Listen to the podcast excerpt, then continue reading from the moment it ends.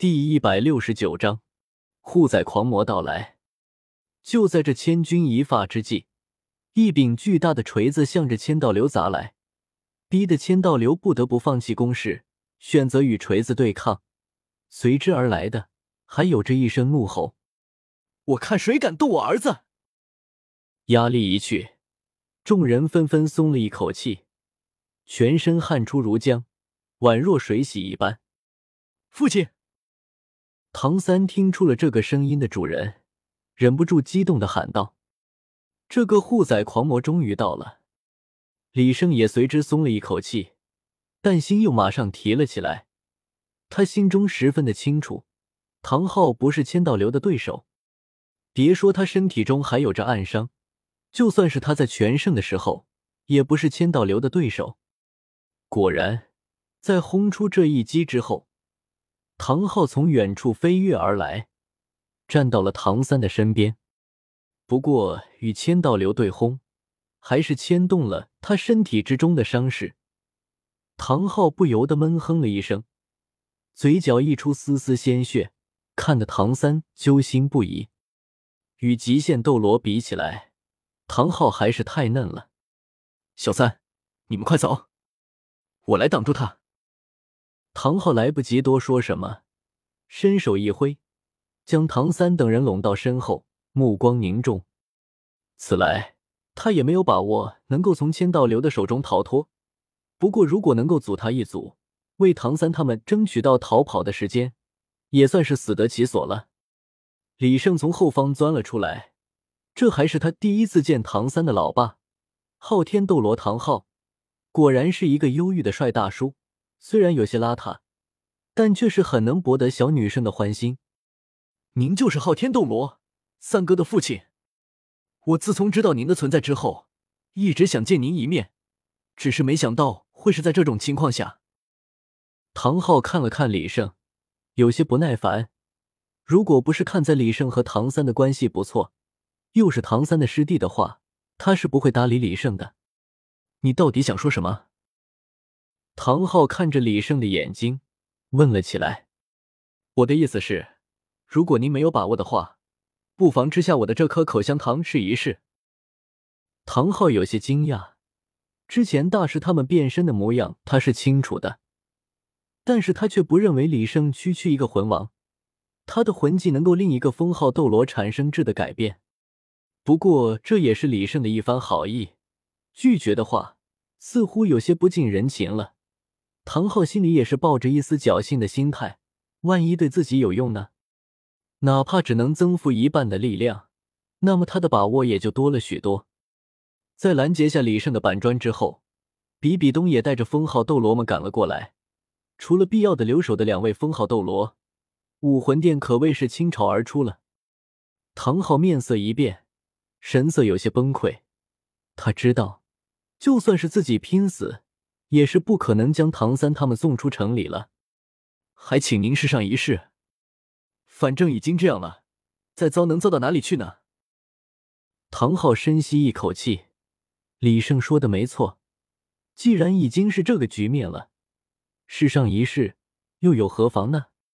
他也是知道李胜口香糖的特殊性的，直接接过李胜递来的口香糖，填进了嘴里咀嚼起来。五。这种感觉，这种感觉，唐昊心中怒吼了起来。自从赢死后，他就再也没有感受过这种令人着迷的澎湃力量了。轰！身为封号斗罗中的强者，唐昊变身之后的身高陡然拔高到了五十米高左右，手中握着的昊天锤也如同一座小山一般。这等体型，这等力量。这简直是不应该出现在斗罗大陆的力量。唐昊仿佛在做梦一般，原本的死局，在嚼起了李胜的口香糖之后，竟然出现了今天的转机。不仅仅是唐昊，在场的所有人都被震惊了，皆是被这惊人的一幕惊得连嘴巴都忘了搁。唐昊站直身体，好似一尊擎天战神，目之所及。武魂殿魂师皆是被其所震慑，甚至连出手的勇气都没有了。哼！装神弄鬼。千道流心知不能被其夺了气势，但是这个模样的唐昊也是给了他很大的压力，甚至让他感觉有些像是面对唐晨的感觉。千道流的身体缓缓升空，虽然没有唐昊高大，但气势却是一点不输，甚至还略有超出。比比东也不甘示弱，同样升到了半空中，但他的气势还是不如千道流和唐昊。眼下已经有了与千道流他们一战的资本，唐昊也暂时放下了担忧，与他们对峙起来。气机缠绕中，谁都没有轻举妄动。李胜趁着这个难得的时机，示意大家赶紧离开。虽然这么做显得有些不地道，独自将唐昊留在这里。为他们抵挡武魂殿的众人，但理智告诉他们，这是最好的选择。他们在这里只会拖累唐昊，更何况李胜的魂技是有着时间限制的，万一拖到唐昊的魂力耗尽，那就真的走不了了。昊天大人，请您保重。弗兰德直起身子，双手抱拳，向着唐昊行了一礼。带着唐三等人向城外跑去。唐三虽心有不舍，但还是跟着弗兰德向城外跑去。在离开的时候，他忍不住转过头，看着唐昊那被强健的肌肉撑得鼓鼓的红色皮衣，忽然感觉在内心深处酝酿的酸楚离别之情一下子淡了好多。唐三定了定神，喃喃说道：“父亲，请您一定要平安逃脱。”说完，转身便跟着弗兰德离开了。武魂殿的人自然是不肯就这样让他们离去的，但是唐昊如同一座大山一样横在他们身前，挡住了去路。千道流双眼微眯，也不见他有什么特别的动作，突然浑身放射出光芒，刺得周围人眼睛都睁不开。待到光芒停息时，他的身上已经套上了一套天使战甲。背后伸出三双洁白的羽翼，手中握着一把天使之剑。看来他是动了真格的了。但他没有看到的是，比比东在看到他身上的天使战甲和背后的翅膀的时候，内心中的怨毒差点从眼里迸射而出。千道流的威势更甚，手中举着天使神剑，向着唐昊劈砍而去。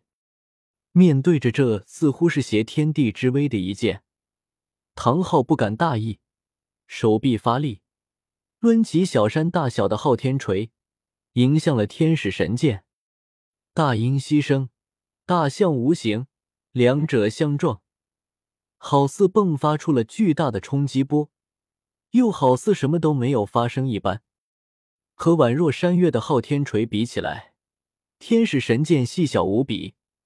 抵在昊天锤上，显得有些滑稽，在不懂的人看起来，简直就是蚂蚁和大象的区别。但是，就是这么一个小小的蚂蚁，不但抵住了大象，甚至还将大象给击的向后退去。去，绕过唐昊，其他人不用管，唐三和那只魂兽一定要给我抓回来。对了，那个跟唐昊一样穿着变态衣服的，也一起抓回来。千道流向着身后吩咐道：“我看谁敢动。”唐昊抡起昊天锤，再次的拦在了众人面前。“不用管他。”千道流吩咐道，随后面向唐昊：“你的对手是我，我劝你还是先管好你自己再说吧。”